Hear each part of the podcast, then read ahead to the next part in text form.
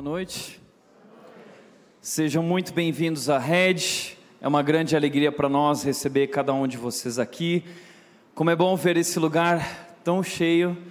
Nós tivemos hoje já três, outras duas reuniões aqui, culto das dez e meia, das 17 horas. Seja bem-vindo aos das 19. É incrível, é incrível ver o que Deus está fazendo aqui. Sejam bem-vindos também aqueles que nos acompanham através do mundo online, nas redes sociais, várias partes do Brasil e do mundo. É uma alegria para nós também ter você conectado junto com a gente. E nós estamos vivendo um momento muito especial como igreja, porque estamos falando sobre esse assunto. A nossa série de mensagens nesse mês de setembro se chama Jesus Fake. E por que esse tema? Temos vivido um tempo, um momento que é chamado de pós-modernidade. E uma das características da pós-modernidade é o pluralismo. O que significa o pluralismo? Significa que não existe mais uma única verdade, não existe mais uma verdade que é absoluta. Existem muitas verdades e todas elas coexistem juntas. Às vezes são verdades que se contradizem, que se contrapõem, que se colocam uma contra a outra, mas ainda assim são verdades e cada um, em nosso tempo, cada um acredita naquilo que quiser, o que importa, ah, segundo diz o mundo, é sentir no seu coração, não existe certo ou errado, existe o que te faz feliz. Se, se for sentido, faz sentido. É isso que o mundo diz, e em cima disso também eles dizem que todos os caminhos levam a Deus. Mas será que isso é verdade? Será que de fato todos os caminhos levam a Deus? Essa série é sobre isso. Nós descobrimos aqui na semana passada o que Jesus Cristo disse em João, capítulo 14, versículo 6, ele diz: "Eu sou o caminho, eu sou a verdade, eu sou a vida, eu sou o único caminho, a única verdade, e ninguém vem ao Pai a não ser por mim." Portanto, Jesus é o único caminho para Deus e para a verdadeira salvação, e ele diz ser a própria verdade. Mas quem é Jesus? Quem é o verdadeiro Jesus? É o Jesus do cristianismo, é o Jesus do catolicismo, é o Jesus do islamismo, é o Jesus do espiritismo. Qual é o verdadeiro Jesus? Essa semana, uma mulher me enviou uma mensagem dizendo: ah, Quem é você? Para se achar dono de Jesus. Jesus pertence a todas as religiões. Será? Portanto, nós estamos em busca do verdadeiro Jesus, o Jesus das Escrituras, o Jesus que está na Bíblia, o Jesus que foi revelado pelo Pai. A palavra de Deus é a Bíblia, a revelação de Deus a nós, e é ali que nós estamos procurando esse Jesus que é o verdadeiro Jesus. E não o falso Jesus, ou os falsos Jesus, os falsos evangelhos, os outros evangelhos porque entendemos que crer no Jesus errado nos levará ao lugar errado. A fé em algo errado te levará ao lugar errado. A sua fé determina a, a direção e o futuro da sua vida. Portanto, a pergunta que eu quero fazer aqui é: no que você acredita? Essa série é sobre isso. E algumas considerações são muito importantes para nós. A primeira delas é que a, a, série, de forma nenhuma, é um ataque à liberdade religiosa. Liberdade religiosa é um direito. Você tem o direito de acreditar no que você quiser. Você tem o direito de adorar o Deus que você quiser. Você tem o direito de seguir a religião que você quiser. Mas é baseado nesse mesmo direito que nós estamos fazendo o que fazemos aqui. Nós estamos aqui para adorar aquele que nós cremos ser o único e verdadeiro Deus. E é baseado nessa liberdade, no direito de expressão que temos, que nós estamos compartilhando a respeito da nossa fé, de acordo com aquilo que está na palavra de Deus, de acordo com aquilo que a Bíblia diz. E nosso desejo aqui não é atacar as religiões, mas é expor a verdade sobre o Jesus, o verdadeiro Jesus que é o Jesus que salva, o único caminho, a verdade a vida. Pois a fé em algo errado nos levará ao lugar errado. Portanto, a Bíblia é o nosso ponto de partida porque cremos que a Bíblia é a palavra de Deus e a verdade absoluta. Ao contrário do que o mundo diz, cremos que existe uma única verdade, uma verdade absoluta, e essa verdade é a Bíblia, porque a Bíblia não é um livro comum ou natural, é um livro sobrenatural, é a palavra de Deus. Foi inspirado por Deus, veio de Deus, é a revelação de Deus à humanidade, revelação completa, revelação total, revelação suficiente. Tudo o que Deus queria dizer, Ele nos disse na Sua palavra. Não precisamos que Deus nos diga mais nada.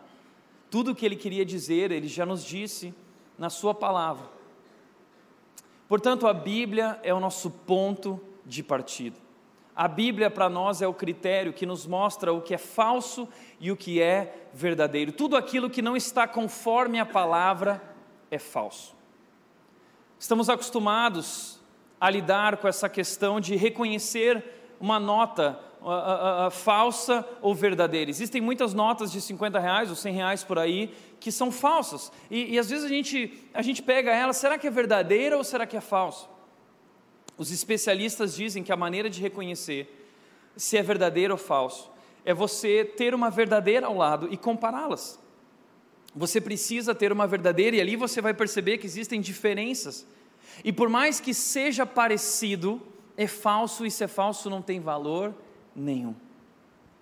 Então nós também temos uma verdade que nós podemos usar como critério para comparar com todas as doutrinas que existem por aí, e essa, esse critério é a palavra de Deus, como disse William Tyndale, ele disse: as escrituras, a Bíblia, são o critério pelo qual são avaliadas todas as doutrinas, e assim distinguimos as falsas das verdadeiras, através da Bíblia. A Bíblia é o critério. Interessante que William Tyndale, ele foi um padre católico romano que abandonou o catolicismo, uh, se juntando ao movimento da reforma protestante, porque ele acreditava que a igreja havia se desviado e que nós precisávamos, precisávamos voltar à palavra. Então ele começou a traduzir a Bíblia para o inglês, porque ele queria que todos tivessem acesso à palavra de Deus. William Tyndale foi morto no século XVI foi morto na fogueira, porque ele foi considerado um herege, um herege e um fora da lei, assim como muitos outros morreram. Mas a Bíblia é o nosso critério, a palavra de Deus, e homens deram suas vidas para que nós pudéssemos ter acesso à palavra de Deus. Portanto, o que nós vamos fazer aqui é olhar para a Bíblia, a palavra de Deus, a revelação de Deus, e a partir da Bíblia, comparar isso com as muitas doutrinas que existem por aí. Na semana passada nós começamos falando sobre o Espiritismo, mostrando que é impossível conciliar, de acordo com a Bíblia, é impossível conciliar Espiritismo e cristianismo. Foi impactante, vários testemunhos, pessoas tomando uma posição com Cristo, foi fantástico. Mas essa semana, uma mulher entrou em contato comigo dizendo o seguinte: Tiago, a comunidade espírita de Indaiatuba está muito chateada com você. Aliás, nós estamos espalhando para toda a comunidade espírita a sua mensagem. Eu disse, aleluia, obrigado, Senhor. Que Deus, que Deus.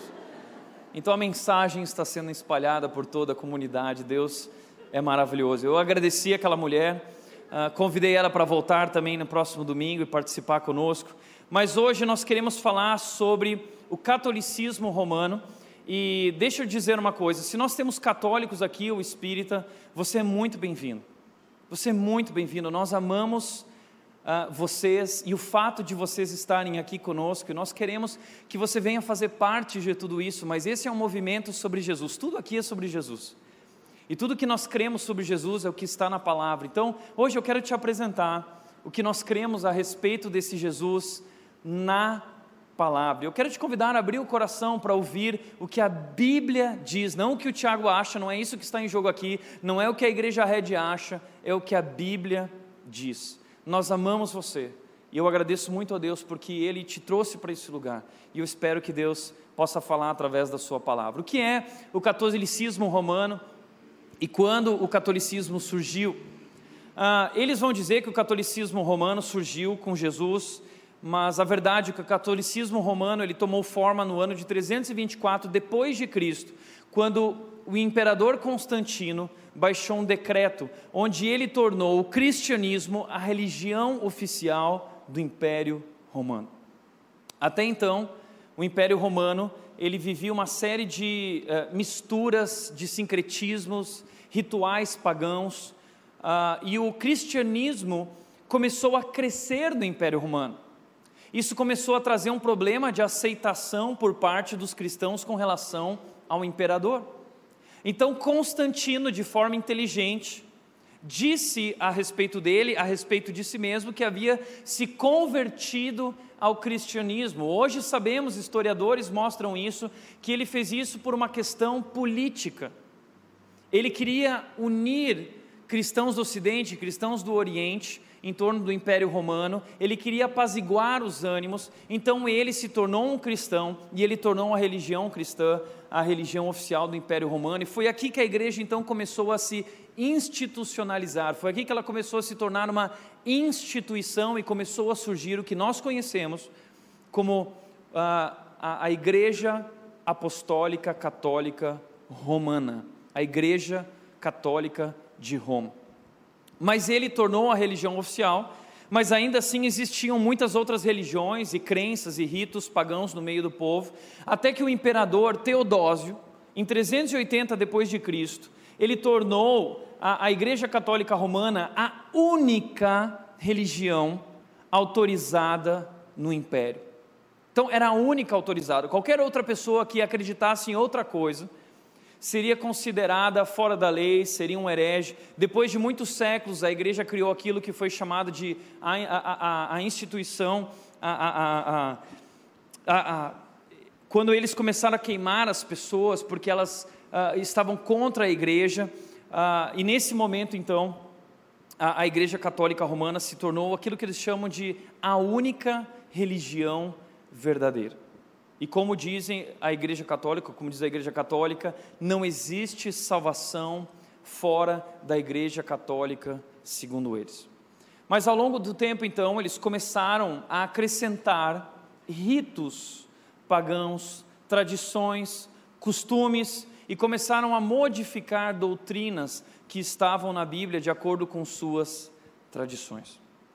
Foi aí então que surgiu, no século XVI, a reforma protestante, de pessoas que queriam voltar à palavra. Hoje no Brasil, nós temos a religião católica como a religião com o maior número de adeptos no Brasil. Maior número de adeptos, mas esse número está abaixando. Dizem que hoje já estamos pau a pau, uh, evangélicos, protestantes. No ano de 1940, os católicos eram 95% da população brasileira. No ano de 2000, os católicos já eram 73% da população brasileira. No ano de 2010, no último censo, segundo o IBGE, a população de católicos já era apenas 63% da população brasileira. Em cima disso, em cima desse crescimento do movimento uh, protestante e evangélico, a revista Veja lançou uma reportagem, O Brasil em 2020, mostrando que no ano de 2020 já, a população evangélica já seria 50% da população brasileira. Então, o Brasil dividido entre a Igreja Católica Romana e os protestantes, os evangélicos. Isso não necessariamente significa algo bom, porque, infelizmente, dentro do movimento protestante evangélico, nós temos muitas, muitas igrejas que se desviaram também da palavra.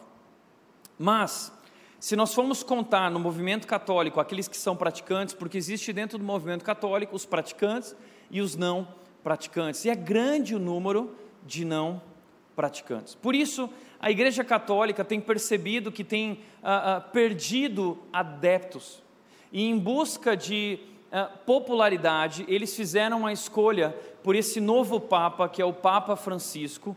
Como disse a revista Rolling Stone, é um Papa pop, é um papa aqui da América Latina. Eles estavam perdendo muitos fiéis aqui na América Latina, então foi uma jogada para novamente conquistar novos fiéis e trazer novamente as pessoas e jovens para o movimento católico. Agora, quais são as diferenças? Nós queremos aqui fazer um estudo comparativo. Quais são as diferenças do catolicismo romano para aquilo que nós cremos segundo a palavra de Deus. Eu quero te mostrar quatro pontos essenciais que nos diferenciam. Primeiro ponto é a questão da autoridade. a fonte de autoridade para nós cristãos protestantes é a Bíblia. Aqui na Rede e como igreja protestante, cremos que a Bíblia é a única fonte de autoridade. E eu não posso pregar ou afirmar nada que não está na Bíblia, porque a Bíblia, a autoridade está na Bíblia e não em mim. E nem na igreja Red, a autoridade está na Bíblia. A Igreja Católica Romana acredita que a autoridade não está apenas na Bíblia, eles acreditam que Deus também se revela de outras formas. Quais são essas formas? O catolicismo diz, no Concílio de Trento, que aconteceu durante 18, 17 anos depois da Reforma Protestante, como uma resposta da Igreja Católica Romana à Reforma Protestante, eles afirmaram o seguinte: a verdade, a verdade sobre Deus e a disciplina estão contidas nos livros escritos na Bíblia e nas tradições orais, na tradição também que a igreja constituiu ao longo dos séculos. Deus é o autor tanto do Antigo Testamento quanto do Novo Testamento, bem como das tradições que se referem tanto à fé quanto aos costumes. Então a Igreja Católica Romana acredita que a tradição que foi construída ao longo dos séculos, os costumes, os ritos criados pelo clero e aquilo que o clero, magistério, declara a partir da, da, da, da, cadeira onde está sentado o Papa declarando, aquilo ali é a revelação de Deus, é colocado no mesmo nível de autoridade que a palavra de Deus para eles. O que significa isso? Ele diz: quer sejam só oralmente recebidos por Cristo, quer ditados pelo Espírito Santo e conservados pela Igreja Católica. O que significa isso? Significa que para eles a, a fonte de autoridade não é apenas a Bíblia, mas é a Bíblia e a tradição da igreja. É a Bíblia e o que o Papa diz. É a Bíblia e o que a igreja diz. Isso é a fonte de autoridade para a Igreja Católica Romana. Mas nós temos um problema com isso. Veja só o que a Bíblia fala a respeito disso. A Bíblia diz que tradições não podem ser usadas como fonte de autoridade. Pelo contrário, a Bíblia condena o uso de tradições como fonte de autoridade. Esse é um grande perigo em qualquer movimento religioso. Veja o que Jesus Cristo disse em Marcos capítulo 7, versículos 5 a 13, ele disse o seguinte: Então os fariseus e mestres da lei lhe perguntaram: Por que seus discípulos não seguem a tradição dos líderes religiosos? Jesus e seus discípulos não seguiam a tradição, os costumes dos judeus. Entenda uma coisa: os judeus, a partir da Torá, do Antigo Testamento, dos Dez Mandamentos, eles construíram um livro ou vários livros chamado Talmud. O Talmud ah, ah, é o relato das discussões rabínicas dos rabis e mestres da lei, discutindo a Torá, discutindo os Dez Mandamentos, e eles criaram então 613 mandamentos e preceitos e uma série de regras, centenas e centenas e milhares de regras no livro do Talmud. E os judeus uh, seguem todos esses costumes, toda essa tradição desde a época de Jesus. Mas Jesus não seguia o Talmud. Os discípulos não seguiam o Talmud. Então os mestres da lei judaica chegaram para Jesus e perguntaram: por que vocês não seguem a tradição, a, tradição que nós estabelecemos? Veja que Jesus respondeu: sua adoração é uma farsa, pois ensinam doutrinas humanas, como se fosse mandamentos de Deus. Vocês desprezam a lei de Deus e a substituem por sua própria tradição. Anulam a palavra de Deus a fim de transmitir sua própria tradição. Sabe o que os judeus fizeram? Eles colocaram a tradição no mesmo nível da palavra de Deus. E esse é um grande perigo, porque quando nós fazemos isso, nós costumamos sobrepor a tradição e começamos a usar a tradição como uma lente através da qual nós lemos a palavra e entendemos a revelação de Deus, e é aí que os judeus se perderam. Aí também muitas religiões se perderam. Igrejas que acreditam na tradição e, e, e, colocam a tradição acima de tudo como se fosse mandamento de Deus. Esse é um perigo, entenda. A, a, a, as tradições não são ruins necessariamente, elas podem ser boas, elas podem nos guiar e nos ajudar. Mas quando a tradição se torna essência, quando nós confundimos a tradição com a palavra de Deus, equiparando elas, colocando elas no mesmo nível, esse é um grande perigo. E o que tem acontecido ao longo dos séculos é que muitas tradições se desviaram da palavra. É interessante que a própria reforma protestante, Lutero, que criou o movimento luterano, a própria igreja luterana se perdeu na sua tradição. Eu nasci no Rio Grande do Sul e meus pais eram da igreja luterana e tomaram uma decisão com Cristo como seu Salvador na igreja luterana. Mas um dia eles estavam estudando a palavra e eles perceberam que a igreja luterana havia se desviado da palavra em suas tradições. Eles tomaram uma decisão, a decisão de romper e eles começaram a estudar a, a, palavra juntos e criaram uma igreja, a igreja onde eu nasci, uma igreja baseada na palavra de Deus. Foi um momento muito difícil na vida dos meus pais, porque meus avós e toda, todos os familiares acharam aquilo um absurdo, porque a igreja luterana era a igreja oficial da nossa cidade, uma cidade alemã, no Hamburgo. Mas eles romperam com tudo isso, porque a igreja luterana também se perdeu na sua tradição, e eles queriam viver a palavra de Deus. Então tome muito cuidado. Tome muito cuidado, porque denominações, tradições não são necessariamente ruins, mas elas podem se perder. E essa é uma das coisas, essa é uma das alegrias que nós temos aqui na Igreja Red. A Igreja Red é uma igreja que está baseada na palavra e não em tradições e não em denominações. O nosso compromisso não é com a denominação batista, o nosso compromisso não é com os presbiterianos, o nosso compromisso é com Cristo, o nosso compromisso é com a palavra de Deus. E nós nos reunimos como equipe pastoral e nós sentamos não para avaliar tradições, nós sentamos para avaliar o que a Bíblia diz. E em cima da Bíblia, nós entendemos o que Deus quer para nós, a sua revelação, a palavra de Deus. Entenda, a Bíblia é a autoridade. Eu não sou autoridade, ninguém é autoridade, é a Bíblia que é a nossa fonte de autoridade. E o dia que eu deixar de pregar a Bíblia, a palavra de Deus, você deve sair correndo daqui. O dia que a rede deixar de pregar a Bíblia, deixar de pregar a palavra de Deus, saia correndo dessa igreja, porque eu não tenho o direito de afirmar nada que não está na Bíblia. Homem nenhum tem autoridade para proferir algo que não está na Bíblia, dizendo que é revelação de Deus. Portanto, Paulo diz que existia na Bíblia um povo que era nobre, o povo de Bereia, porque diferentemente do povo de Tessalônica, o pessoal de Bereia, eles ouviam e eles conferiam. Eles iam ver se de fato a palavra estava falando aquilo que aquela pessoa estava pregando. É uma pena que nós não fazemos isso. Nós costumamos acreditar nas pessoas que estão no púlpito e você não deveria acreditar. Você não deveria acreditar em mim. Você tem que acreditar na palavra de Deus. E quando eu parar de pregar na palavra de Deus, você deve sair correndo dessa igreja. Portanto, como eu fico feliz de saber, e eu creio que é por isso que nós estamos vivendo o que estamos vivendo, porque nós estamos trazendo de novo tudo isso para a palavra e para Cristo. Como Paulo disse em Colossenses capítulo 2, versículo 8: Não permitam que outros os escravizem com filosofias vazias e invenções enganosas provenientes do raciocínio humano, com base nos princípios espirituais deste mundo e não em Cristo.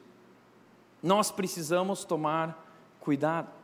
E precisamos entender que a Bíblia é a palavra de Deus e somente ela é inspirada por Deus. Não existem homens hoje inspirados por Deus para nos trazerem novas revelações. Deus já nos trouxe tudo o que precisamos. A Bíblia é a revelação. Paulo disse para Timóteo: ele disse, toda a Escritura é inspirada por Deus e útil para nos ensinar o que é o verdadeiro e para nos fazer perceber o que não está em ordem em nossa vida. A Bíblia nos corrige quando erramos e nos ensina a fazer o que é certo. Aliás, Paulo disse para Timóteo combater os falsos mestres, mentiras, verdades enganosas que estavam sendo pregadas já naquele momento, naquela época. E aí Paulo diz: combate o bom combate, enfrenta tudo isso. E Paulo diz para ele: prega a palavra. É isso que nós fazemos aqui, nós pregamos a palavra, nós não pregamos tradições, nós não pregamos usos e costumes, nós pregamos a palavra de Deus, Cristo Jesus, é sobre isso a nossa igreja. Prega a palavra. quer seja oportuno ou não. O nosso compromisso é com a palavra, o nosso compromisso é com Cristo Jesus e cremos que não é necessário mais uma revelação, uma nova revelação. Deus já nos disse tudo, tudo o que nós precisamos. Não há nada mais a ser dito, tudo ele já disse em Sua palavra. A Bíblia é a revelação completa de Deus à igreja. Veja o que disse Judas, não Judas o traidor.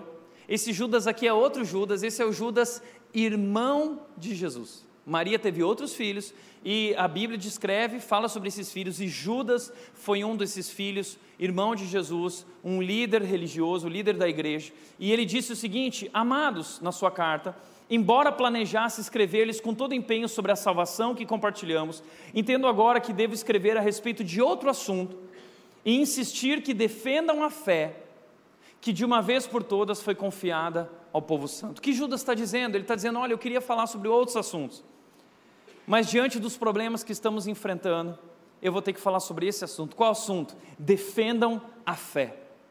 Que fé?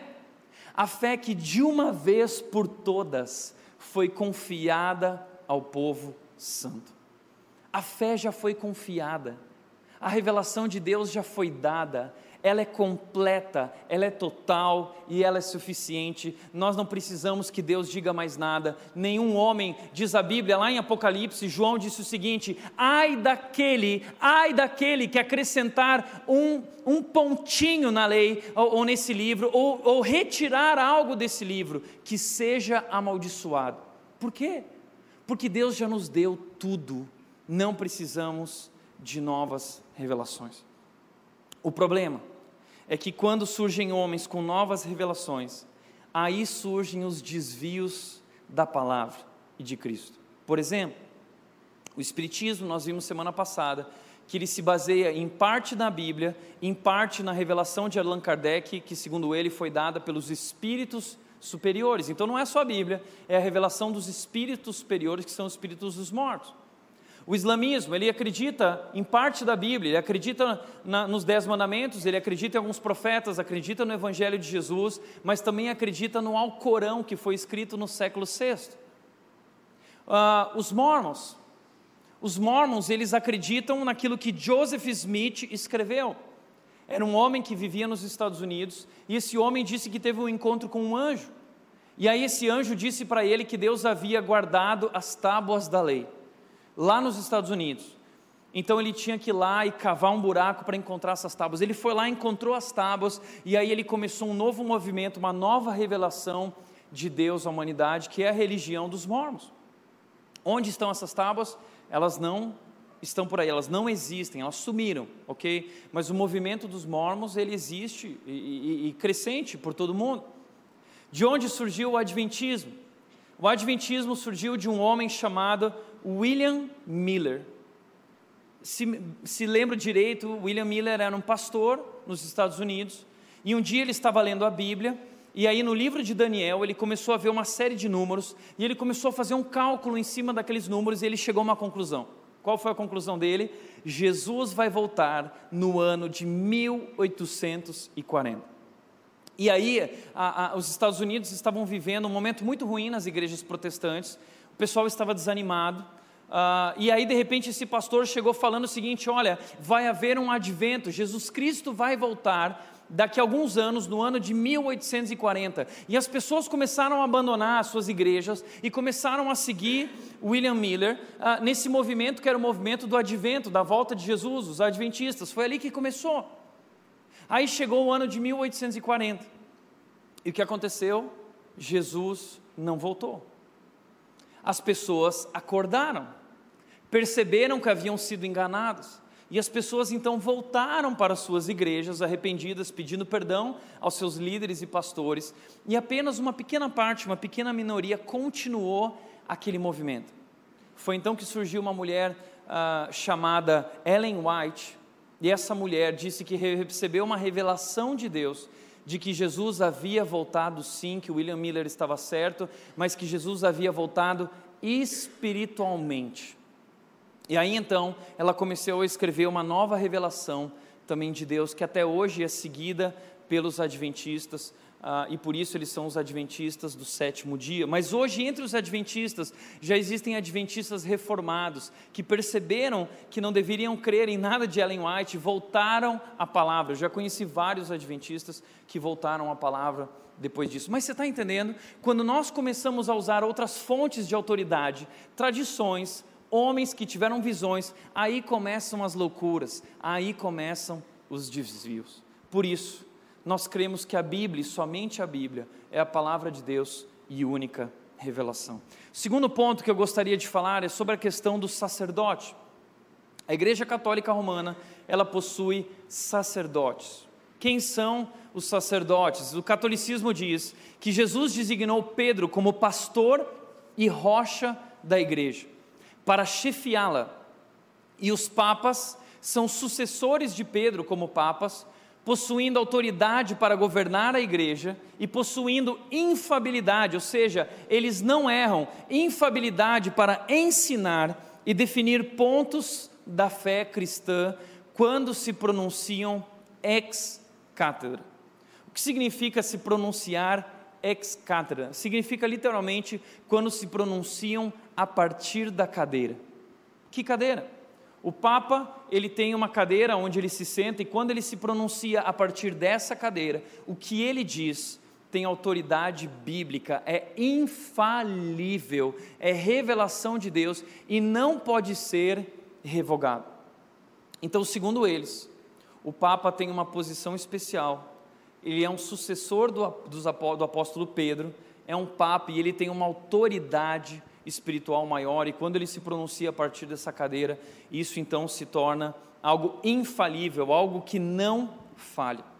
Eles continuam dizendo a respeito disso o seguinte: Catecismo Católico de Nova York diz: o Papa toma o lugar de Cristo aqui na terra. O Catecismo Católico de Nova York diz que o Papa é o vicário de Cristo é o substituto de Cristo na terra. É o cabeça da igreja, líder infalível, dirigente universal da verdade, só sendo julgado por Deus e por homem nenhum. Então, é um representante, é a presença física de Jesus sobre a terra. Por isso as pessoas ficam loucas atrás dele, ah, querendo beijar a mão dele, querendo se aproximar dele, porque consideram ele o substituto de Cristo aqui na terra. Como disse o Papa Bonifácio em 1302, cada criatura humana deve se submeter à autoridade do Papa de Roma para a sua salvação. Segundo a Igreja Católica Romana, não existe salvação sem submissão ao Papa. Não existe salvação fora da Igreja Católica. Bom, Tiago, talvez você diz, mas vocês protestantes também não acreditam que não existe salvação fora da igreja protestante? Não, não acreditamos nisso. Nós acreditamos que não importa onde você está, qual é o seu lugar, qual é a sua denominação, nós cremos que o que salva é Cristo. Nós podemos ter irmãos na igreja católica, nós podemos ter irmãos na igreja adventista, se de fato, se de fato compreenderam a verdade do evangelho se arrependeram de seus pecados e receberam Jesus Cristo como único e suficiente Salvador. Mas eles assumem essa questão do Papa baseados em um texto que está na Bíblia, Mateus capítulo 16, em uma afirmação de Jesus sobre Pedro. E deixa eu te convidar então para ver o que a Bíblia diz a respeito disso. Mateus capítulo 16, 18 e 19, que é usado para apoiar essa doutrina da Igreja Católica Romana. Veja o que Jesus Cristo diz: ele disse: Agora eu lhe digo que você é Pedro, e sobre esta pedra edificarei minha igreja, e as forças da morte não a conquistarão. A igreja é um movimento vitorioso, nada pode deter a igreja. Eu lhe darei as chaves do reino dos céus. O que você ligar na terra terá sido ligado no céu, e o que você desligar na terra terá sido desligado no céu. Então, a partir desse texto, a Igreja Católica Romana entendeu que Pedro estava sendo estabelecido como a pedra fundamental da igreja, representante de Cristo sobre a terra e recebendo de Jesus o poder especial, a chave do reino, como representante de Cristo aqui na terra. Agora, nós não cremos nisso. E por que não cremos nisso? Em primeiro lugar, porque entendemos que não é isso que o texto está dizendo, de forma nenhuma. O erro aqui que muitas pessoas cometem é interpretar um texto bíblico sozinho, sem compará-lo com toda a Bíblia. Nós precisamos sempre comparar os textos com toda a revelação de Deus para compreender o que os textos estão dizendo. Então, deixa eu mostrar para você, dentro do próprio contexto, o que esse texto, o que Jesus Cristo está querendo dizer. Jesus Cristo ele se voltou para Pedro, para os discípulos, e ele disse: Olha, quem vocês acham que eu sou? Vocês que estão convivendo comigo. E Pedro virou para ele e disse o seguinte: Pedro disse, Simão Pedro respondeu: Tu és o Cristo, o Senhor é o Cristo, o Filho do Deus vivo. E Jesus Cristo disse: Uau, você entendeu? Né? Porque isso não te foi revelado por carne ou sangue, mas pelo meu Pai que está nos céus. Pedro, você acertou. Ele disse: Tu és o Cristo. E aí Jesus se volta para ele e diz: Você entendeu, Pedro? E é sobre esta pedra que eu vou edificar a minha igreja. Que pedra? É sobre essa confissão de Pedro, é sobre esse Pedro confessante que compreendeu que Jesus Cristo é o Filho de Deus e é essa verdade que é a chave do reino dos céus, é isso que nos conecta aos céus, é o Evangelho de Jesus, quando eu entendo que Ele é o Salvador. Pedro entendeu que Ele é o Filho de Deus, Pedro entendeu que Ele é o Messias, Pedro entendeu que Ele é o Salvador do mundo, e é esse entendimento e a fé no Filho de Deus que nos salva. E Jesus Cristo está dizendo para Pedro: Pedro, assim como você creu e confessou, você é uma pedra sobre a qual eu vou construir uma igreja, mas todos aqueles que confessarem Jesus Cristo e que Ele é o Cristo, também vão fazer parte dessa igreja como pedras vivas. Pedro não é a única pedra. Pedro não é o sucessor de Jesus e representante de Jesus sobre a terra. O que a Bíblia está falando sobre ligar na terra, terá sido ligado no céu, é sobre a pregação do Evangelho. Essa missão de pregar o Evangelho foi dada a toda a igreja. Mas Pedro aqui representa o início dessa igreja que está se formando, bem no seu início, e Pedro, inclusive, Jesus fala isso para ele porque ele vai ser o primeiro a pregar o Evangelho, que é a chave do reino dos céus. Veja isso em Atos 2,41. Pedro é o primeiro a pregar o Evangelho, diz o texto: os que acreditaram nas palavras de Pedro foram batizados, e naquele dia houve um acréscimo de cerca de 3 mil pessoas. Pedro estava em Jerusalém no dia da festa de Pentecostes, milhares de pessoas estavam lá, judeus e gentios. Pedro se levanta no meio da rua e ele começa a pregar o Evangelho: que Cristo é o Messias, o Salvador do mundo, e que ele morreu e que ele ressuscitou, e todo aquele que nele crer será salvo. E diz a Bíblia que 3 mil pessoas tomaram uma decisão, mas a Bíblia conta apenas os homens representantes de famílias.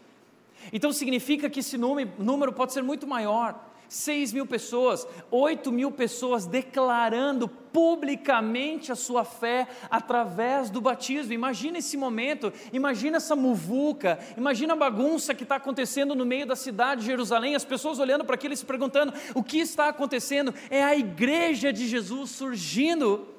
E Pedro pregando o Evangelho de Jesus, que é a chave do reino do céu. E aqueles que aceitam a mensagem são ligados ao céu.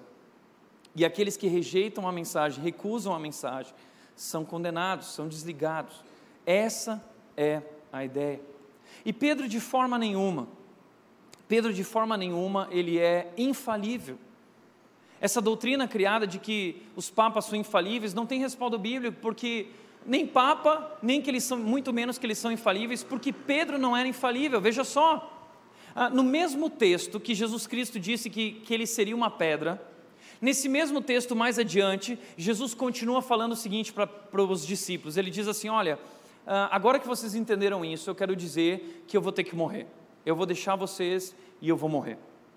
E aí Pedro se sobrepõe dizendo o seguinte: Não, eu não vou deixar que você morra, porque eu vou dar minha vida por você, eu não vou deixar que você morra. E aí Jesus repreende Pedro, e veja o que ele diz: Jesus se voltou para Pedro e disse: Afaste-se de mim, Satanás Afaste-se de mim, Satanás, você é uma pedra de tropeço. Peraí, ele não era pedra fundamental sobre a qual ia construir a igreja, agora ele é uma pedra de tropeço?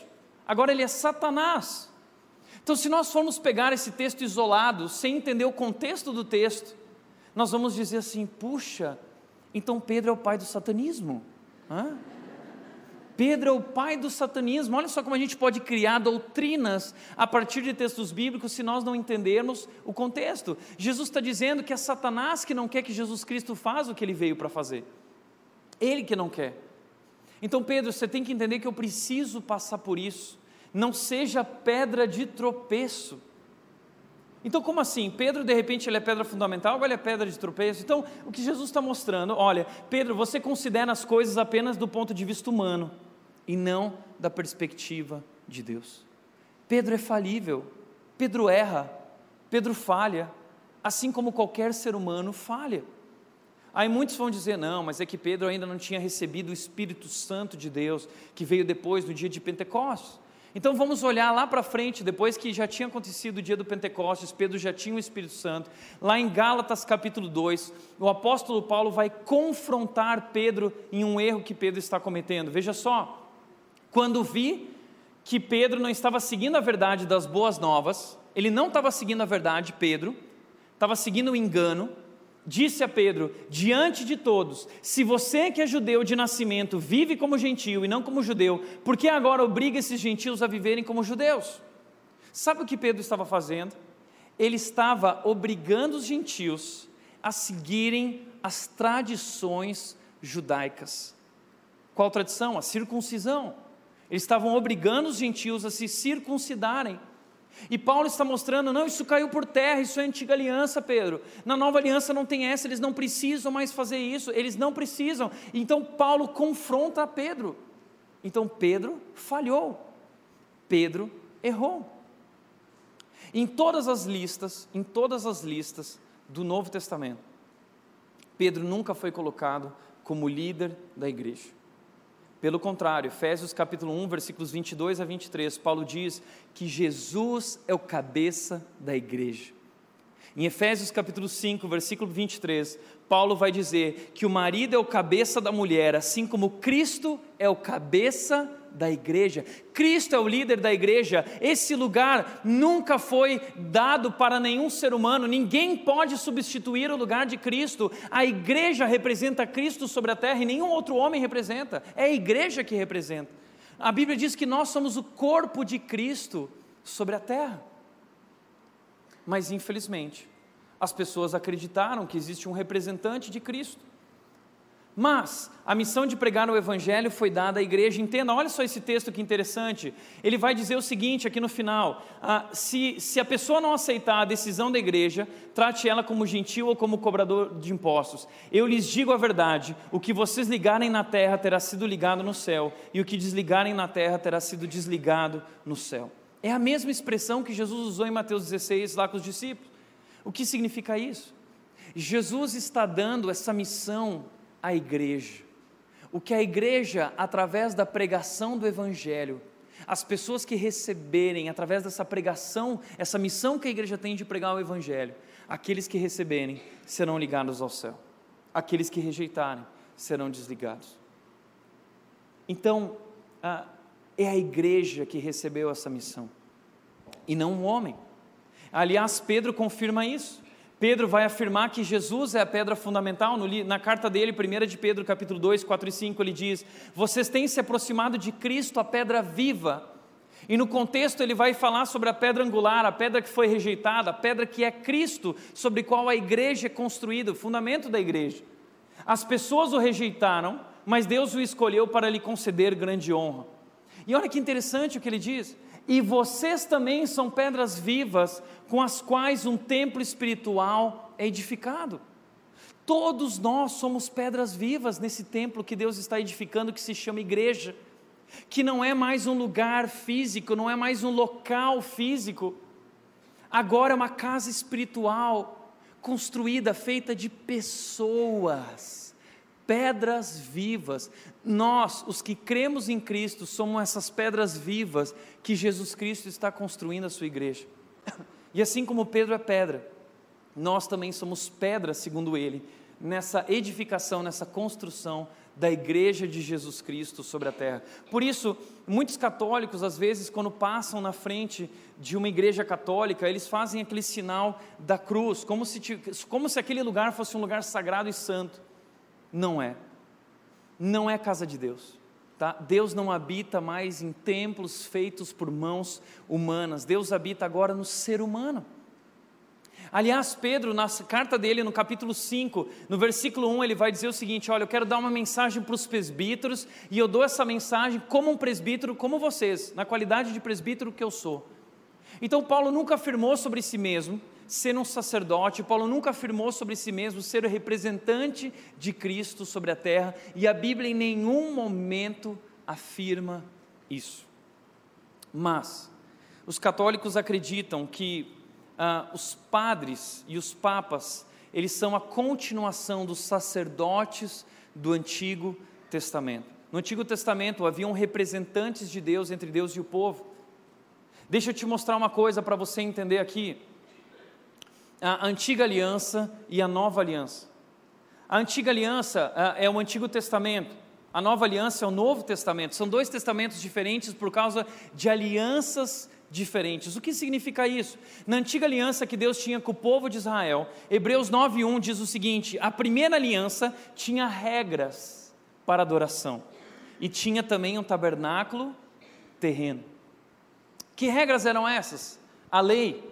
O povo precisava obedecer à lei. Outra regra, eles precisavam guardar o sábado. Eles precisavam ir até o templo para adorar a Deus, porque Deus estava lá no templo terreno, tabernáculo terreno.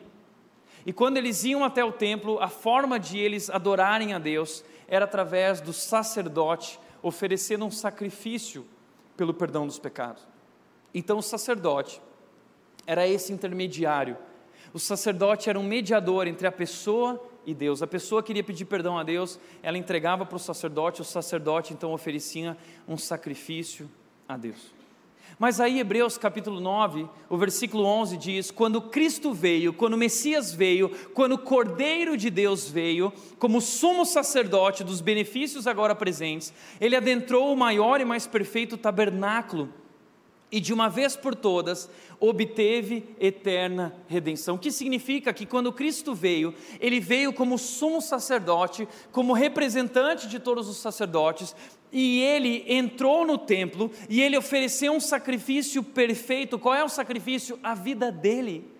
Então Jesus Cristo é o sumo sacerdote, ele é o próprio sacrifício, ele entrega a sua própria vida, e a vida de Jesus Cristo, como Cordeiro de Deus, o sacrifício perfeito, obteve eterna redenção, ou seja, não é necessário mais fazer sacrifícios, portanto, a vida de Jesus agora pagou o preço pelo nosso pecado. Nós não precisamos mais agora é, é, obedecer à lei para sermos salvos. Nós não precisamos mais guardar o sábado para sermos salvos. Nós não precisamos mais ir ao templo, porque não existe mais templo. Jesus Cristo disse para a mulher samaritana: não é em Jerusalém, não é em Gerizim. Chegou a hora em que os verdadeiros adoradores me adorarão em espírito e em verdade. Nós somos agora o templo de Deus, a habitação de Deus. Deus habita não mais em templos feitos por mãos humanas, nós agora somos a casa de de Deus. Entenda isso. Nós somos pedras vivas. E não existem mais sacerdotes, não existem mais intermediários, não existem mais mediadores entre nós e Deus. Jesus Cristo é o mediador. Ele disse: Eu sou o caminho e ninguém vem ao Pai a não ser por mim. Então, Jesus Cristo, ele cumpriu com essa antiga aliança e agora ele tem uma nova aliança conosco. Hebreus 9,15 diz: Por essa razão, Cristo é o mediador de uma nova aliança para os que são chamados recebam a promessa da herança eterna. Agora em Cristo há uma nova aliança. E nessa nova aliança, nós recebemos a salvação pela fé em Jesus Cristo somente. É de graça. Portanto, a Bíblia diz que não existem mais mediadores, só há um mediador entre Deus e os homens. 1 Timóteo, capítulo 2, Paulo diz nos versículos 5 e 6: há um só Deus e um só mediador entre Deus e a humanidade, o homem Cristo Jesus. Ele deu a sua vida para comprar a liberdade de todos há um só mediador. Mas a Igreja Católica ainda acredita que existem mediadores, que são esses sacerdotes, e eles têm poderes especiais, eles podem perdoar pecados. Por isso, quando você vai até um padre e faz uma confissão para o padre, ele diz: então você pode pagar o preço com 30 Aves Maria, 30 Pai Nosso, então você recebe o perdão dos seus pecados, porque, segundo eles, eles têm poder para perdoar, assim como o sacerdote, a partir de um sacrifício pessoal da pessoa, e também eles acreditam que, como os sacerdotes, eles têm um poder especial na Eucaristia. O que é a Eucaristia? A ceia. Quando eles estão ministrando a ceia, eles acreditam que através da oração do Padre, aquele pão se torna o corpo físico de Jesus, literalmente, e o cálice de vinho se torna literalmente o sangue de Jesus. E ele não pode ser manipulado por ninguém a não ser esse padre sacerdote. E ninguém pode morder a hóstia, porque é o corpo de Cristo. Você está ingerindo fisicamente o corpo de Cristo. Isso é chamado de transubstanciação. É o que os católicos romanos acreditam. Inclusive, terminou a ceia, eles precisam recolher, porque eles acreditam que esse, esse pão e esse vinho têm propriedade espiritual, é realmente o corpo físico Jesus. Nós não cremos nisso. Nós cremos que a ceia é apenas um memorial, um memorial muito importante.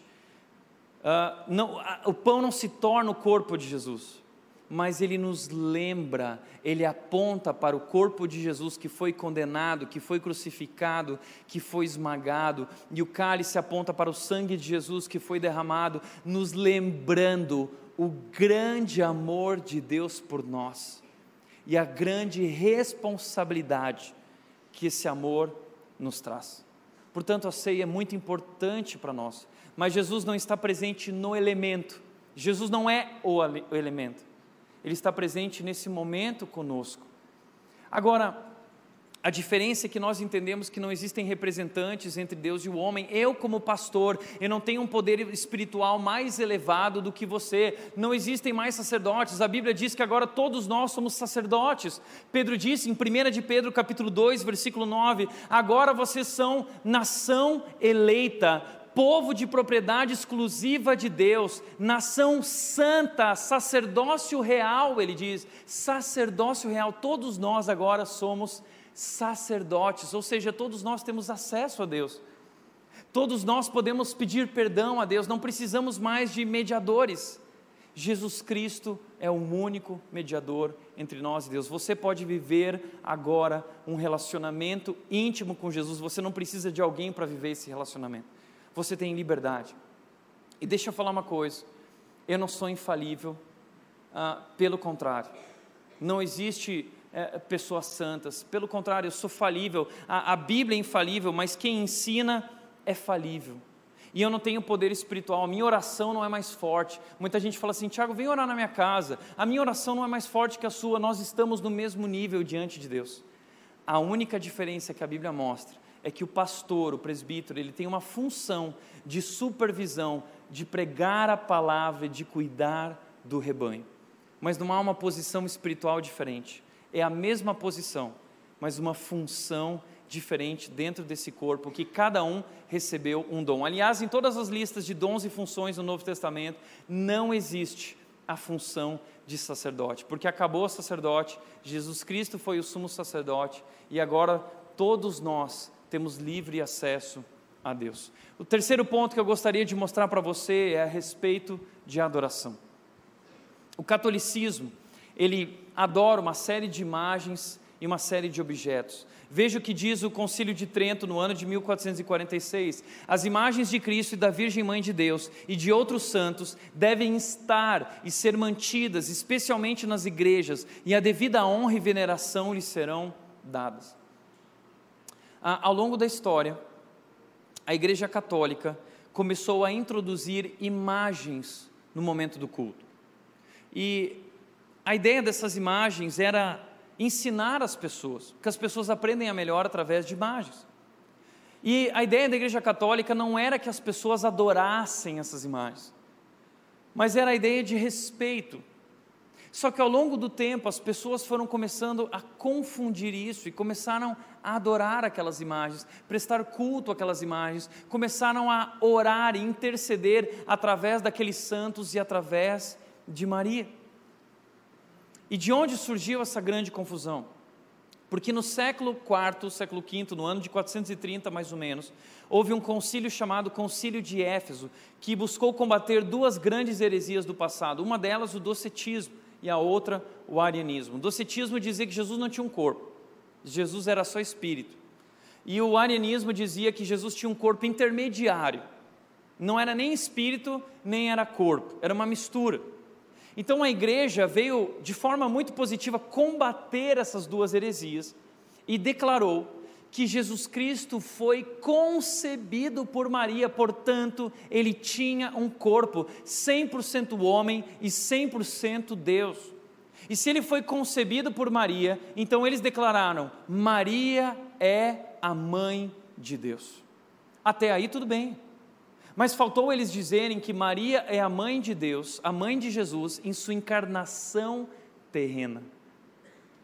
Maria é a mãe de Jesus apenas de sua encarnação terrena. O problema é que ao longo dos séculos, essa afirmação foi entendida errada. E começaram a adorar Maria e compreender Maria como realmente a mãe de Deus. E aí que começou a surgir uma série de doutrinas que não estão na Bíblia. Por exemplo, os católicos vão dizer que Maria é imaculada, ela nasceu sem pecado. Eles vão dizer que Maria nunca cometeu nenhum pecado. Eles vão dizer que Maria foi virgem perpetuamente, ou seja, ela não teve outros filhos além de Jesus, mas a Bíblia declara uh, de forma clara que, que Maria teve outros filhos, sete filhos, inclusive dois deles foram líderes da igreja: Tiago, líder da igreja de Jerusalém, e Judas. Eles também vão declarar que Maria foi arrebatada para os céus, o que a Igreja Católica chama de Assunção de Maria. Ou seja, Maria, depois de morrer, ela foi ressuscitada e ela foi arrebatada para os céus, e ela está sentada no trono, à direita de Deus, governando, reinando e intercedendo pelas almas dos homens. Agora, não há nenhum problema, não haveria problema em acreditar nessa questão de arrebatamento, caso isso estivesse na Bíblia. Porque a Bíblia nos mostra que Elias, a Bíblia nos mostra que Enoque foram arrebatados. O problema é que a Bíblia não revela nada a respeito desse assunto, isso foi uma doutrina humana criada e uma doutrina que trouxe uma série de problemas. A própria revista Super Interessante lançou uma reportagem falando que essa Maria que nos é apresentada dessa forma é uma falsa Maria. Isso é evidente, isso é claro. Deixa eu dizer algo para você. De forma nenhuma nós queremos aqui menosprezar Maria, de forma nenhuma queremos desmerecer Maria. Maria é uma mulher bem-aventurada. Maria bem-aventurada. Bem-aventurado significa abençoado. Maria é uma mulher abençoada por Deus, de fato. Mas ela é uma mulher como qualquer outra mulher. Ela é um ser humano como todos nós que foi escolhido por Deus com uma função, uma grande função na história de Deus. Ela foi escolhida por Deus, ela era uma judia temente a Deus, uma mulher piedosa, uma mulher de fé, que se rendeu a Deus, que reconheceu que aquilo que ela recebeu, essa função, era uma graça de Deus, um presente de Deus. O problema não é essa questão, nós respeitamos Maria, nós temos admiração por Maria, mas nós entendemos que Maria não é nada disso, que foi criado que está fora da Bíblia. Maria não é uma mediadora entre nós e Deus. O problema é que ao longo do tempo a Igreja Católica foi se perdendo acreditando que era, não somente ela, como outros santos. Veja o que diz uh, no livro As Glórias de Maria, o bispo Alfonso de Liguri disse o seguinte: esse bispo foi canonizado pela Igreja Católica Romana e é considerado hoje um santo. Veja o que ele disse. Maria é a verdadeira medianeira, mediadora da paz entre os pecadores e Deus. Pecadores recebem o perdão por Maria somente. Maria é a nossa vida. Maria obtém sua graça aos pecadores por meio de sua intercessão, assim os restaura para a vida. É falho e perdido quem não recorre a Maria. E ele diz: Maria é chamada o portão do céu, porque ninguém pode adentrar o reino abençoado sem passar por ela. O caminho da salvação a ninguém é aberto de outro modo a não ser por Maria e mesmo nossa salvação está nas mãos de Maria. Ele continua dizendo: Todo poder a ti é dado no céu e na terra, de forma que ao comando de Maria todos obedecem, até mesmo Deus. Até Deus obedece Maria. E assim, Deus pôs toda a igreja sobre o domínio de Maria. Ela é também advogada de toda a raça humana, porque junto a Deus ela pode realizar o que deseja. E olha só, Maria é a pacificadora entre os pecadores e Deus. Nós frequentemente obtemos mais rapidamente o que pedimos invocando o nome de Maria do que o nome de Jesus. Então, se você pedir a Maria, uh, você vai receber mais rápido do que se você pedir a Jesus. Uh, eles inclusive dizem, existe uma máxima entre os católicos, católicos, pede a mãe que o filho dá. Pede a mãe que o filho dá. Essa é a ideia. Ela é a nossa salvação, a nossa vida, nossa esperança, nosso conselho, nosso refúgio, nossa ajuda. É um desvio da palavra. Veja o que a Bíblia diz. Em primeiro lugar, a Bíblia diz o seguinte: devemos adorar somente a Deus. Êxodo capítulo 20, capítulo 4 e 5, versículo 4 e 5 diz: Não faça para si espécie alguma de ídolo ou imagem de qualquer coisa no céu ou na terra ou no mar, não se curve diante deles nem os adore. Nada, não devemos nos curvar diante de nada, não devemos adorar nada além de Deus. Idolatria é detestável a Deus, seja quem for, o nome que for, adoração somente a Deus. O catecismo católico retirou esse mandamento dos dez mandamentos. E se você for ver o catecismo católico, eles têm os dez mandamentos, mas o segundo mandamento, esse mandamento foi retirado. E eles mantiveram dez mandamentos como? Eles transformaram o último mandamento, que é não cobiçarás a mulher do próximo. Eles transformaram em dois: não cobiçar a mulher do próximo e não cobiçar as coisas do próximo. Então, isso foi retirado do catecismo católico, você pode ir avaliar isso e ver lá. Segundo lugar, nós entendemos que a Bíblia diz que todos pecaram. Todos pecaram. Romanos 3, 9 e 10 diz: Já mostramos que todos, todos, judeus ou gentios, estão sob o poder do pecado, como afirmam as Escrituras: ninguém é justo, nenhum sequer. Todos pecaram, quer judeu, quer gentil. Maria faz parte do povo judeu e Jesus Cristo, filho de Maria, está dizendo: todos pecaram. Não há um justo sequer, ninguém é justo, nenhum sequer. Entenda isso. Todos pecaram. Não existem pessoas, nós, nós insistimos em, em achar isso, que existem pessoas que são boas e pessoas que são ruins catolicismo romano vai dizer que essas pessoas boas, que, que não pecaram, foram infalíveis, são santos e nós devemos admiração e veneração e um tipo de adoração a elas, eles podem interceder por nós. Isso não é bíblico, porque a Bíblia diz que todos pecaram. A Bíblia diz que não existe gente que é boa e gente que é ruim. A Bíblia diz que todos são ruins. A Bíblia diz que todos pecaram e estão separados de Deus. Mas o que existe para Deus? É gente ruim arrependida e gente ruim não arrependida. Maria é uma mulher que é ruim, pecadora, mas ela entende que precisa do Salvador, ela é uma mulher arrependida na presença de Deus. E é isso que nos salva, não é o fato de sermos bons, é o fato de entendermos que não somos bons. O que nos afasta de Deus não é o fato de sabermos que somos ruins, é, é quando nós nos achamos bons. Não somos bons, nunca seremos bons o suficiente, não somos capazes de merecer a salvação. A Bíblia diz que todos pecaram, eu pequei, você pecou. O Evangelho de Jesus Cristo, antes de ser uma boa notícia, ele é uma péssima notícia. Qual notícia? Nós pecamos, nós erramos, nós falhamos. Por isso eu gosto sempre de dizer: bem-vindo à pior igreja do Brasil. E eu sou o pior pastor do Brasil. Entenda uma coisa, eu não estou aqui porque eu sou alguém especial, pelo contrário. Eu não sou digno de subir nesse púlpito. Eu sou um pecador assim como você mas eu não subo nesse púlpito porque eu sou digno, eu subo nesse púlpito por causa daquilo que Cristo fez por mim naquela cruz. A Bíblia diz que Ele derramou o seu sangue sobre a minha vida e Ele cobriu o meu pecado, Ele cobriu a minha vergonha e Ele me vestiu com as vestes da salvação. Portanto, nós erramos, nós pecamos, mas a Bíblia diz que onde abundou o pecado, superabundou a graça de Deus, o amor de Deus foi derramado sobre nossas vidas. Essa é a mensagem do Evangelho. Todos pecaram, mas Deus nos amou com um grande amor. E através desse amor, Ele enviou Seu Filho Jesus Cristo, que morreu naquela cruz e pagou o preço pelos nossos pecados. Portanto, quem são os santos na Bíblia? Os santos na Bíblia, diz a Bíblia, são todas as pessoas salvas por Jesus.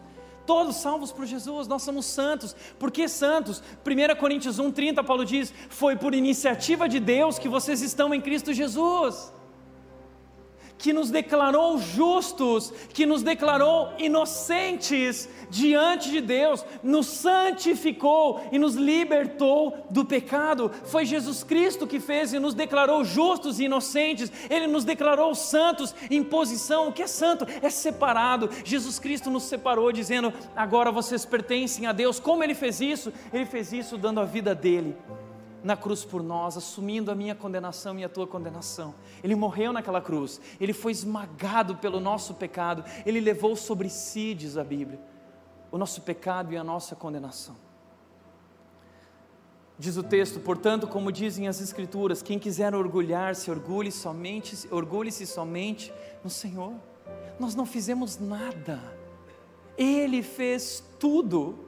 Ele bradou naquela cruz dizendo: Está consumado, está pago, tetelestai, eu paguei o preço, eu fiz tudo o que precisava ser feito e não há nada mais que possamos fazer para Deus nos amar mais ou para Deus nos amar menos. Deus nos ama por causa daquilo que Jesus Cristo fez sobre a cruz, Ele nos ama e Ele nos ama tanto.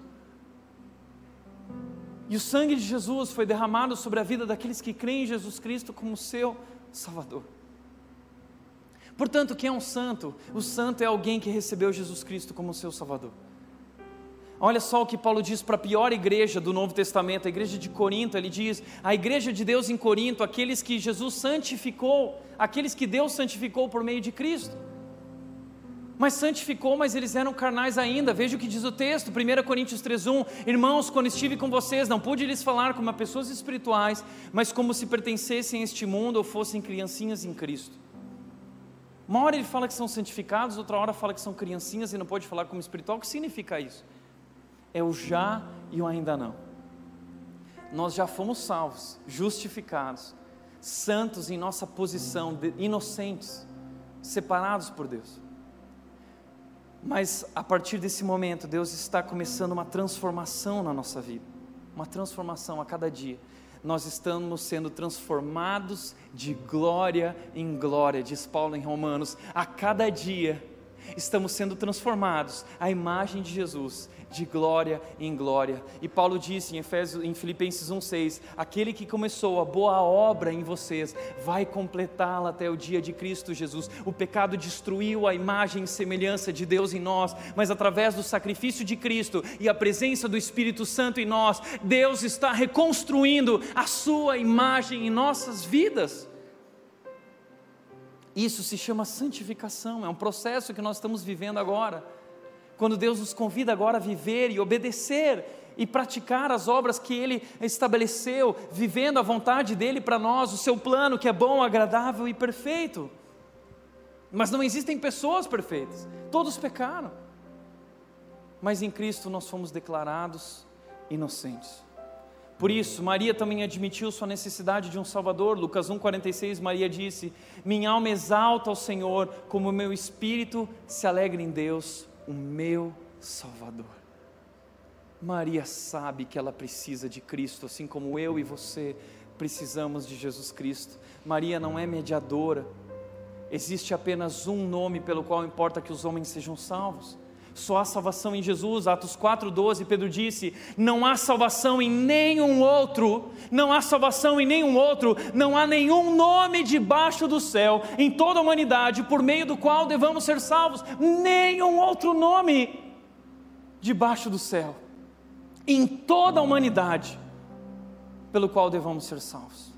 Só Jesus pode nos salvar, só a salvação em Jesus. Igreja não salva, ritos não salvam, Tradições não salvam, sacramentos não salvam, Maria não salva, só Jesus salva.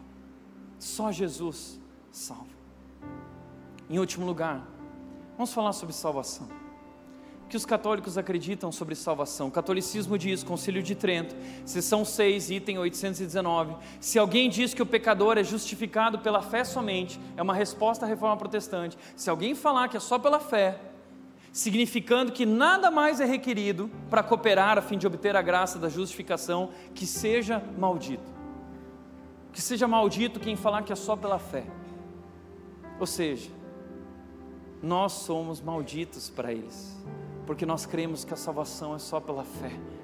E o Concílio de Trento não foi revogado até hoje. Em outras palavras, o que os católicos acreditam é que você é salvo numa mistura, numa soma de fé mais obras.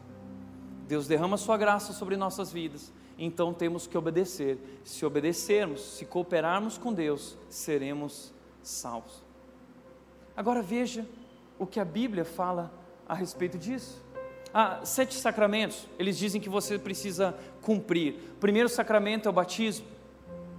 E deixa eu te falar uma coisa. Para muita gente, o batismo de crianças é algo, um momento especial. Para mim, é um dos momentos mais tristes. E eu choro quando eu participo de momentos assim, não pela felicidade do que está acontecendo, mas pelo engano. Porque a Bíblia diz que o batismo é para aqueles que entenderam que Jesus Cristo é o Salvador. E o rito, molhar na água, não salva ninguém. O que salva é a nossa fé, somente a fé e uma criança, um bebê não é capaz de ter fé, você não pode ter fé no lugar dele, você não pode tomar essa decisão de crer no seu filho, somente o seu filho pode tomar essa decisão, e somente quando ele tomar essa decisão de receber Jesus Cristo em sua vida, ele será salvo. Por isso a Bíblia diz: ensina a criança no caminho que ela deve andar. Por isso Deuteronômio 6 diz: torne isso a sua vida, ensinando seu filho quando andar, quando se deitar, quando se levantar, andando pelo caminho. Coloca isso na testa, coloca nos braços, coloca isso nas paredes, nos batentes das portas. Porque ensine seu filho a amar a Deus. Se você foi batizado quando era criança, o rito não salva. Somente a fé em Cristo nos salva. Você precisa confessar Jesus Cristo como Salvador da sua Bíblia. A Bíblia diz: se com tua boca confessares que Jesus Cristo é o Senhor e creres que Ele ressuscitou dos mortos, você será salvo. Eles vão falar sobre a crisma, Eucaristia, que é a ceia, a penitência, você vai confessar para o Padre, ele pode perdoar, conceder perdão a partir de um sacrifício que você vai fazer com tantas Ave Marias. Matrimônio, você tem que casar na Igreja Católica para ser abençoado por Deus. A ordem, você pode fazer parte do clero, uh, dos líderes da Igreja Católica. E a extremunção, que é quando um sacerdote, um padre, ele pode conceder a alguém que está no final de sua vida, ele pode orar concedendo a extremunção, que é o perdão dos pecados. Eles dizem que o Padre é capaz de conceder o perdão dos pecados. O que, que a Bíblia fala sobre isso? O que a Bíblia diz? Somos salvos somente pela fé e não por obras. Paulo disse em Romanos 3,2: Portanto, somos declarados justos por meio da fé e não pela obediência à lei. Não é por obediência, não é por obras, somos salvos pela fé, declarados justos e inocentes por meio da fé. Paulo continua dizendo: portanto, uma vez que pela fé fomos declarados justos e inocentes, agora temos paz com Deus por causa daquilo que Jesus Cristo, nosso Senhor, fez por nós.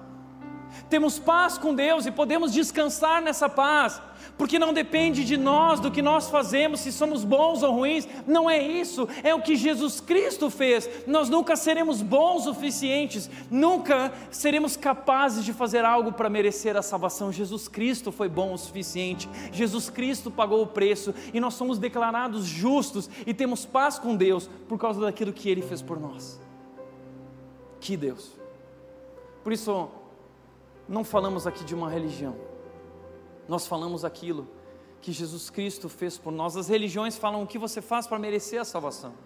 Nós falamos sobre o que Jesus Cristo fez por nós, derramando seu amor e sua graça imerecida. Veja o que Paulo diz em Romanos 11:6, e se a escolha se dá pela graça de Deus, então não se baseia nas obras, não se baseia em obras, pois nesse caso a graça deixaria de ser o que verdadeiramente é, gratuita e merecida. Gratuita e merecida. A salvação é um presente de Deus, a salvação é uma dádiva de Deus. Nós não fizemos nada para merecer, é imerecido. Mas Tiago, isso não é justo. Sim, o Evangelho é um absurdo, o Evangelho é loucura o evangelho, ele não parece lógico, sabe por quê? Porque porque um Deus faria isso por aqueles que são pecadores, porque ele te ama. porque Ele ama você. E Ele derramou Sua graça merecida, é um presente a todos os que creem em Jesus Cristo, no Seu Filho. Efésios 2, 8 e 9, Paulo diz: Vocês são salvos pela graça por meio da fé. Isso não vem de vocês, é uma dádiva de Deus, não é uma recompensa pela prática de boas obras, para que ninguém venha se orgulhar, não é o, quanto, o quão bom você é. Nós nunca seremos merecedores, não há nada que nós possamos fazer para merecer a salvação. Deus nos dá a salvação como um presente. Deus amou tanto, tanto tanto o mundo. Mas o catolicismo continua afirmando sobre o purgatório, sobre as indulgências, dizendo que você pode pagar com sacrifício, com dinheiro, pelo perdão dos pecados. Nós não podemos pagar por isso. Mas veja o que eles dizem. O Papa Paulo VI disse: a doutrina e o uso das indulgências vigentes na Igreja Católica há vários séculos encontram sólido apoio na revelação divina, segundo ele são penas que devem ser pagas neste mundo ou após este mundo, ah, ou então no século futuro pelo fogo, pelos tormentos ou penas purgatórias. Eles acreditam que nós temos que pagar uma parte dos nossos pecados, seja aqui ou seja quando estamos mortos. Inclusive, nós podemos pagar o preço pelos pecados de alguém que já morreu. Segundo eles, que está lá no purgatório, nós podemos livrar essa pessoa do purgatório. Como? Missa, missa de sétimo dia você vai lá, vai fazer uma missa, vai orar, interceder pela alma. Não, você não pode salvar ninguém. A Bíblia diz que somente ele, pela fé dele, poderia tomar uma decisão em vida. Eu sinto muito. Eu sinto muito se essa é uma triste notícia para você. É por isso que nós pregamos a verdade em Jesus Cristo, porque só Jesus salva. Mas olha o que disse Tomás de Aquino: devemos orar pelos mortos para que sejam livres dos seus pecados. Para isso temos a caridade também podemos praticar boas obras, sem a qual não há remissão de pecados. Como assim não há remissão de pecados sem caridade? Não é Cristo que remiu os pecados e nos redimiu, nos salvou? Não, é a caridade. Porque a caridade cobre todos os delitos. Nada impuro entrará na glória. Logo, há um purgatório nesta vida, além desta vida. Foi diante disso que Paulo escreveu o seguinte: a Bíblia diz não há pena ou condenação para os que creem, não há mais. João 3,18 diz: não há condenação alguma para quem crê nele, mas quem não crê nele já está condenado por não crer no único Filho de Deus. Quem não crê já está condenado. A chave do reino que nos liga ao céu não é uma indulgência, não é uma oração que eu faço apenas pagando preço por um sacrifício. Não, o que nos leva ao céu é crer nele é Ele que nos salva, a vida eterna e morte eterna, a céu e inferno. E o que diz para onde nós vamos é a nossa fé. Se você crê nele, você já está salvo, não tem mais condenação nenhuma, não tem pena nenhuma. Mas se você não crê, você já está condenado. Mas foi aí que Jesus Cristo veio ao mundo. E Jesus Cristo trouxe o Evangelho que nos ensina tudo isso que nos ensina a verdade, que nos leva à verdade. Ele disse: Conhecereis a verdade, a verdade vos libertará. Mas ao longo do tempo, houve esse desvio do catolicismo romano da palavra de Deus. E foi então que surgiram homens que acordaram e que perceberam que não era isso que a Bíblia dizia. A Igreja Católica recolheu a Bíblia, o povo não tinha acesso à Bíblia, só ela podia interpretar a Bíblia. Mas então um monge agustiano, teólogo e professor universitário alemão, ele começou a estudar a Bíblia. E ele descobriu um texto na Bíblia, Hebreus 10, 38. O justo viverá pela fé. E ele descobriu que estava tudo errado. E foi nesse momento que o Papa Leão X, ele queria construir a Basílica de São Pedro, a basílica que está lá em Roma até hoje, considerada patrimônio mundial pelo Unesco. Ele queria construir a basílica. Então ele começou a vender indulgências, ele começou a vender o perdão dos pecados. E por toda a Europa ele enviou emissários. E ele enviou o tesoureiro dele, Tetzel, que dizia o seguinte: quando a moeda cai no fundo do cofre, a alma sai voando do purgatório. E isso começou a ser espalhado por toda a Europa, e as pessoas começaram a dar dinheiro, muito dinheiro, pelo perdão dos seus pecados e pela sua salvação. Foi então que Lutero ficou indignado e ele levantou 95 teses. E ele foi até o castelo em Wittenberg. e ele colocou lá as 95 teses, mostrando o desvio das tradições, dos costumes, dos ritos, das doutrinas falsas e mostrando a verdade que liberta o homem e que pode levá-lo a um relacionamento verdadeiro com Deus, e aquilo se espalhou por toda a Europa. O imperador Carlos V chamou Lutero e disse: Lutero, você deve revogar e voltar atrás do que você fez. Lutero disse: Eu não vou fazer isso, essa é a verdade da palavra de Deus. Então Carlos V condenou Lutero como um herege, um fora da lei, e ele declarou: qualquer pessoa que quiser pode matar Lutero e não vai ter penalidade nenhuma. Matem Lutero. Lutero teve que fugir, se esconder e ser protegido. E durante dez anos ele traduziu a Bíblia para o alemão para que todas as pessoas pudessem ter acesso à palavra de Deus. Foi isso que foi a reforma protestante. Homens se uniram a ele. Calvino, John Knox, inúmeros homens na reforma protestante, no objetivo, vamos voltar à palavra, vamos voltar à palavra, voltar à verdade, voltar a Jesus Cristo. Cinco foram os pilares e fundamentos da reforma, cinco frases em latim. A primeira, sola fide, somente a fé. A segunda, sola escritura, somente a escritura. A terceira, solo Cristo, somente Cristo. A quarta, sola gratia, somente a graça. E a quinta, sole, sole deu glória, somente a Deus a glória. Nenhum homem sobre a terra merece ser digno de louvor e adoração. A adoração é somente a Deus, somente a Jesus Cristo. Somente Ele é o Salvador do mundo. Somente a Bíblia é a revelação de Deus à humanidade. Somente a graça de Deus é um presente recebido pela fé. Recebido pela fé inspirado por Lutero. Lembro que eu estudava com 13 anos de idade, eu estudava numa escola adventista. E eu ouvia todas aquelas coisas. E eu conhecia Jesus. E eu entendia que eu precisava fazer alguma coisa. Eu lembro que na minha loucura, eu li o Caos das Seitas quando eu tinha 13 anos. Eu estabeleci naquele livro 20 razões que apontavam que o Adventismo tinha se desviado da palavra de Deus. E eu levei as 20 teses e eu colei no mural da minha escola adventista. E eu causei um rebuliço naquela escola, marcaram uma grande reunião com todos os alunos para responder aquelas 20 teses. Eu lembro que depois eu estudei numa igreja católica e eu queria ensinar as pessoas que elas podiam ter um relacionamento verdadeiro com Deus e falar com Deus.